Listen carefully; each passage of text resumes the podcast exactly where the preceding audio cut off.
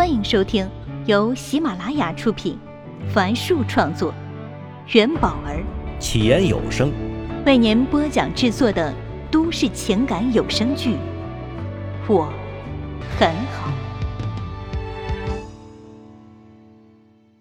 请听第一百三十二集。上官燕继续向前走着。他没有走进幸福万家，而是来到了旁边一家新开的奶茶店，要了一杯绿茶拿铁，并特意嘱咐不加糖。看着店员熟悉的将牛奶倒入绿茶中，他想到了自己曾在明凡公司里做过一个多月的财务总监。他没有任何财务知识，也没有相关工作经验，虽说根本也不需要他做具体的事情。好像干的最多的事儿就是在财务报表上签上自己的名字，但他却深深记得，最空的一天，他干的唯一工作就是在付款申请单上签了字，这让他惶恐不安。他原以为换了新发型、买了新套装，曾经也做过行政工作，这样就能胜任新工作了。可真到了实际岗位，才知道，对一个专业的管理者来说，专业背景和工作经验多么重要。这份看似光鲜，又是他梦寐以求的工作，却让他如履薄冰。他像一个贼，仿佛所有人都知道他是靠着明凡的关系才拿到这个两万多月薪的工作。有时看到远处的同事在小声说话。他就会多想，他们是在议论自己吗？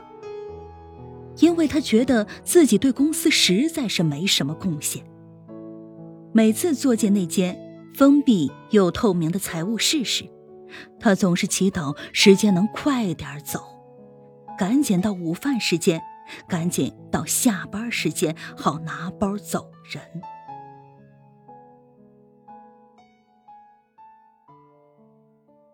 帅气的奶茶小哥将拿铁交到了他手上，温柔的嘱咐了一句：“小心第一口啊，有些烫。”上官燕抿了一口，嗯，奶味儿很浓，味道还不错。再回到中介所时，看到温暖带着两个老人和一个女孩站在门口，正朝他笑着。几天前。温暖曾打来电话，说要租一间三室两厅的房子，因为谢畅的父母要来江城了。他这才知道，温暖和谢畅是恋人关系。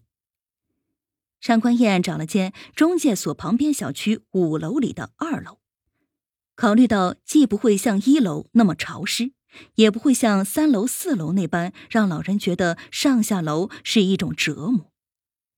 打过招呼后。上官燕见两位老人穿着朴素，尤其谢超妈脸上和脖子上的皱纹显得比实际年龄大了很多。谢畅的妹妹倒是一脸机灵，又举止大方，听说毕业后会在江城第二人民医院工作。上官燕赶忙把他们往小区方向带。几人刚进到小区，就听走在最前面的谢畅爸。指着眼前的这栋五层楼高的房子说：“哎，这房子那么破呀，我还以为这江城有多好嘞。”上官燕本想解释，温暖却开了口：“啊，这里是江城老城区，新城区有很多新房子呢，但……那为什么不让我住到新城区去呢？”啊，这不，舒薇工作的二院就在附近吗？他以后加班多，还要上晚班，住的近一点好。这大晚上的一个女孩子总归是不安全的。其实啊，这里挺好的。温暖向前方一指：“哎，您看那儿有超市，有菜场。这个超市啊，是江城本土的一个超市，虽然不大，但是价格很便宜。”谢淑薇扶着她妈妈的手，对温暖说：“姐，我觉得这里挺好。”上官燕赶在谢畅爸发火前说：“我们去里面看看吧，房子也很不错的。”谢畅爸便把矛头指向了上官燕。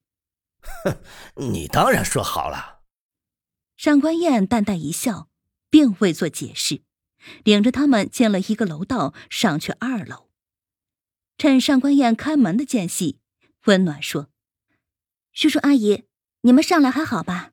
应该不会觉得累吧？我听谢畅说，阿姨的腿有些风湿病，所以这住的太高或太低都不好。”谢畅妈用淡淡的笑意表达了对温暖的感谢，而她丈夫则闷声不响的跟着上官燕走进了房子。谢淑薇对着温暖露出抱歉的神情，好像是在说：“哎，温暖姐，我们都拿他没办法。”哎呦，咋地这么干净啊？谢长妈一进门就用手摸了摸餐桌。一点灰尘都没有。上官燕和温暖相视一笑，他们两人昨天就来打扫过一次了。可还没高兴一会儿，谢长妈就面露惆怅，把温暖拉到一旁，小声问道：“哎，这房子很贵的吧？”“还好，两千五一个月。”温暖如实道。“哎呦！”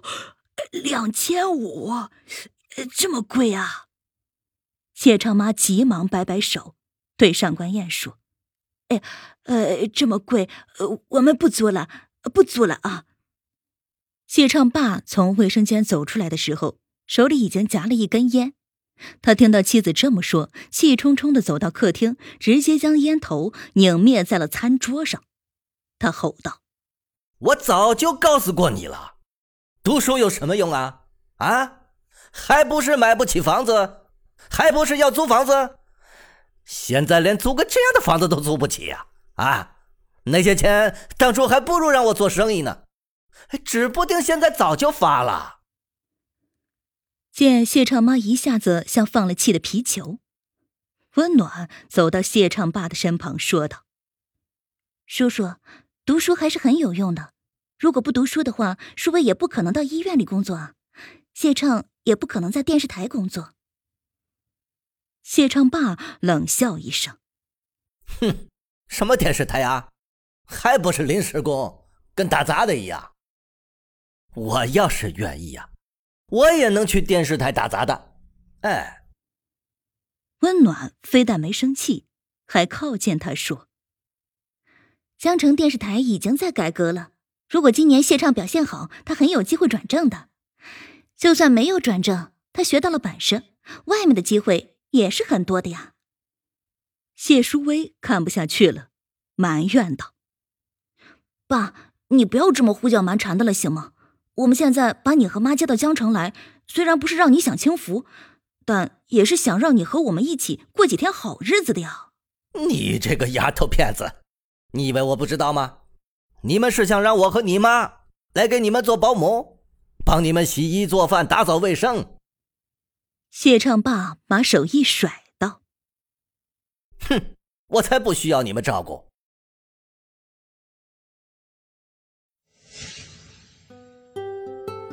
本集已为您播讲完毕，感谢收听。喜欢请订阅，分享给更多的朋友。下集再见。